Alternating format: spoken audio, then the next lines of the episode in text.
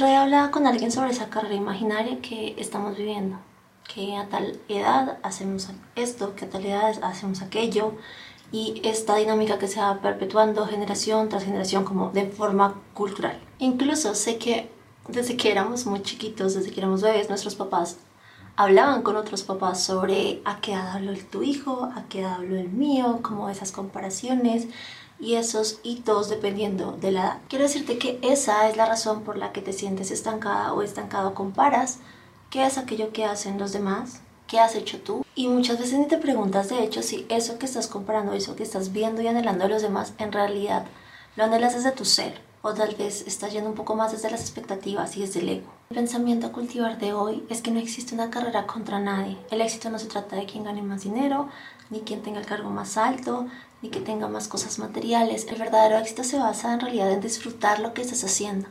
No importa si cambiaste de rumbo, no importa si no estás haciendo lo que querían tus papás, no importa si no estás haciendo lo que para los que te rodean es exitoso. No necesitas sentir que te elevas por encima de los demás para ser exitoso y de, en realidad muchas veces a los demás ni les interesa. Solo necesitas reconocer lo que amas, tu valor y lo que en verdad disfrutas.